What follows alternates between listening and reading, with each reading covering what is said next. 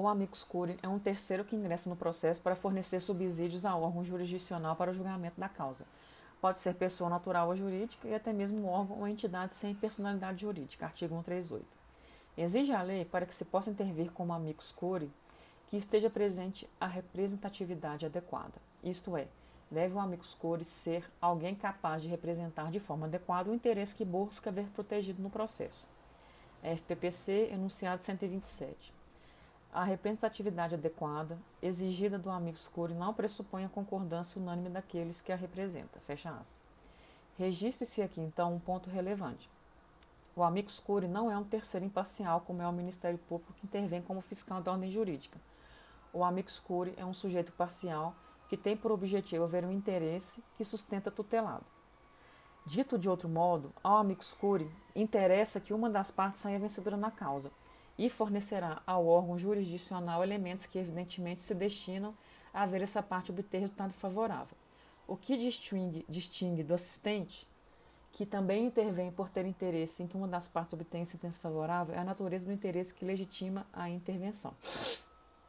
Como já se teve oportunidade de examinar anteriormente, o assistente é titular da própria relação jurídica deduzida no processo, ou de relação jurídica a ela vinculada. O amicus curiae não é sujeito de qualquer dessas relações jurídicas e por isso não pode ser assistente. O que legitima a intervenção do amicus curiae é um interesse que se pode qualificar como institucional. Explique-se.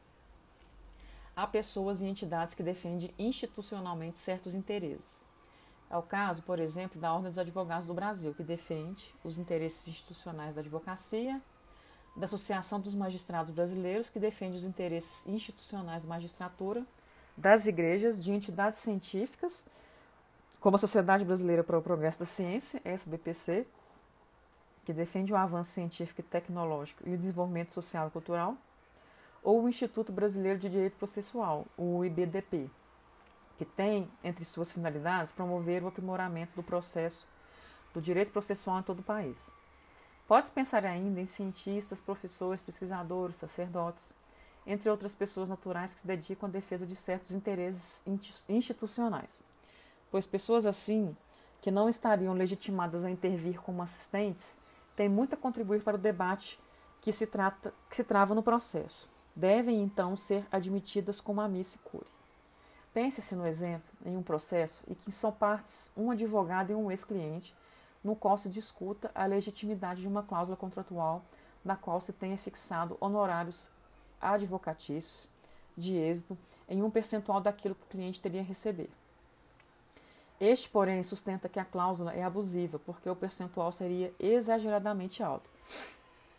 Pois em um caso assim, é de todo recomendável admitir-se a intervenção no processo de uma entidade como a AB, e não só ela, evidentemente, que pode ser capaz de fornecer elementos de grande relevância para a formação da decisão judicial. Pode-se recordar ainda o conhecido caso da ação direta de inconstitucionalidade em que se discutiu no STF a constitucionalidade da realização de pesquisas científicas com o emprego de células-tronco embrionárias, é, ADI 3510 pois neste processo foram admitidos como a Missicuri, entre outros, a CNBB, né, Conferência Nacional dos Bispos do Brasil, o ANES, Instituto de Bioética, Direitos Humanos e Gênero, e Motivar, Movimento em Prol da Vida. Muito já se discutiu acerca do amicus curiae e de sua intervenção. Seria mesmo seu ingresso no processo uma intervenção de terceiros? Ou seria o amicus curiae um auxílio da justiça? O CPC trata de seu ingresso no processo como intervenção de terceiro e isso justifica em razão do perfil do amigo escuro e veio, ao longo do tempo, a passando a ter no direito brasileiro. Trata-se de uma intervenção que pode ser voluntária, já que no, nos termos do artigo 138, aquele que pretenda manifestar-se como amigo escuro pode requerer seu ingresso no processo, ou forçada, que pode se dar por requerimento das partes, inclusive do assistente. FPPC, enunciado 388 podendo também ser determinada de ofício pelo juiz ou relator. Isto, por si só, já é suficiente para diferenciá-la de todas as demais modalidades de intervenção de terceiros. A intervenção não pode se dar em qualquer processo. Estabelece a lei processual que, para ser deferida a intervenção do amicus curiae, é preciso que haja relevância da matéria, especificidades do tema, objetivo da demanda ou repercussão social da controvérsia. Requisitos objetivos, estes que devem ser reputados alternativos. RPPC, enunciado 395. Uma vez determinada a intervenção do amicus curiae, de ofício ou por ter sido deferido requerimento formulado por alguma das partes ou pelo próprio terceiro que pretende intervir, deverá o interveniente ser intimado para manifestar-se no prazo de 15 dias. Artigo 138. Essa intervenção não implica alteração da competência, o que significa dizer, por exemplo, que a intervenção da União como amigos curiae em um processo que tramite perante a Justiça Estadual não transfere para a Justiça Federal, nem autoriza a interposição pelo amigos curiae de recursos. Ressalvados os embargos de declaração e o recurso contra a decisão que julga o incidente de resolução de demandas repetitivas, nos termos do artigo 138, é, parágrafo 1 e 3, bem assim da decisão que julga recursos repetitivos. FPPC enunciado 391. É recorrível, porém, a decisão que indefere a intervenção do amicus curiae, artigo 1015, inciso 9, caso que caberá agravo de instrumento, mas a não a que a defere ou determina nos termos expressos do caput do artigo 138. Assim, o terceiro que requer sua admissão no processo como amicus curiae poderá recorrer na decisão que indefere seu ingresso assim como poderia recorrer à parte que tivesse requerido a intervenção do amicus curiae. Mas, uma vez tendo ele intervindo no processo, não poderá mais interpor qualquer recurso contra as decisões judiciais que venham a ser proferidas, com as ressalvas já indicadas dos embargos de declaração, contra qualquer decisão, da decisão que julga o incidente de resolução de demandas repetitivas e da decisão proferida no julgamento de recursos excepcionais repetitivos. É irrecorrível a decisão que defere ou determina a intervenção do amicus curiae, como dito, já que o, artigo 138 expressamente a declara irrecorrível.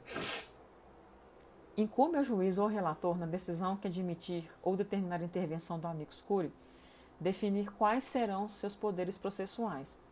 Cabe ao magistrado, então, a decisão acerca da possibilidade de um amicus curiae ir além da mera apresentação de uma petição com os elementos que possa oferecer ao juízo que na tradição do direito norte-americano, onde o amicus curiae é muito admitido, se chama amicus curiae brief. É possível, por exemplo, o magistrado estabelecer que o amicus curiae poderá juntar documentos, elaborar requisitos para serem respondidos por peritos, fazer sustentação oral perante o tribunal, participar de audiências públicas, etc. Vêm-se então duas grandes diferenças entre a atuação do assistente e a do amicus curiae. Enquanto o assistente pode recorrer de todas as decisões judiciais, o amicus curiae tem severas limitações recursais. Além disso, o assistente tem os mesmos poderes processuais que o assistido, enquanto o amicus curiae só tem os poderes que a decisão que admite sua intervenção lhe outorgar. Não se pode deixar de destacar a, relevância da intervenção do amicus curiae para ampliação do contraditório, o que é especialmente relevante naqueles processos em que são apreciadas demandas massificadas repetitivas ou em qualquer outro caso de que se possa provir uma decisão que tenha eficácia de precedente vinculante. Pois é exatamente por isso que o próprio CPC prevê a atuação de amicicure num incidente de arguição de inconstitucionalidade. Artigo 947, num incidente de resolução de demandas repetitivas, artigo 980, e nos recursos especiais e extraordinários repetitivos, artigo 1035, parágrafo 2 é que em todos esses casos a decisão a ser proferida terá eficácia vinculante, o que existe, o que exige como requisito da legitimação constitucional de tais decisões e de sua eficácia um contraditório ampliado, fruto da possível participação de todos os setores da sociedade e do Estado que podem vir a ser alcançados. Pois um instrumento capaz de viabilizar essa ampliação do contraditório é, precisamente, o amicus curiae.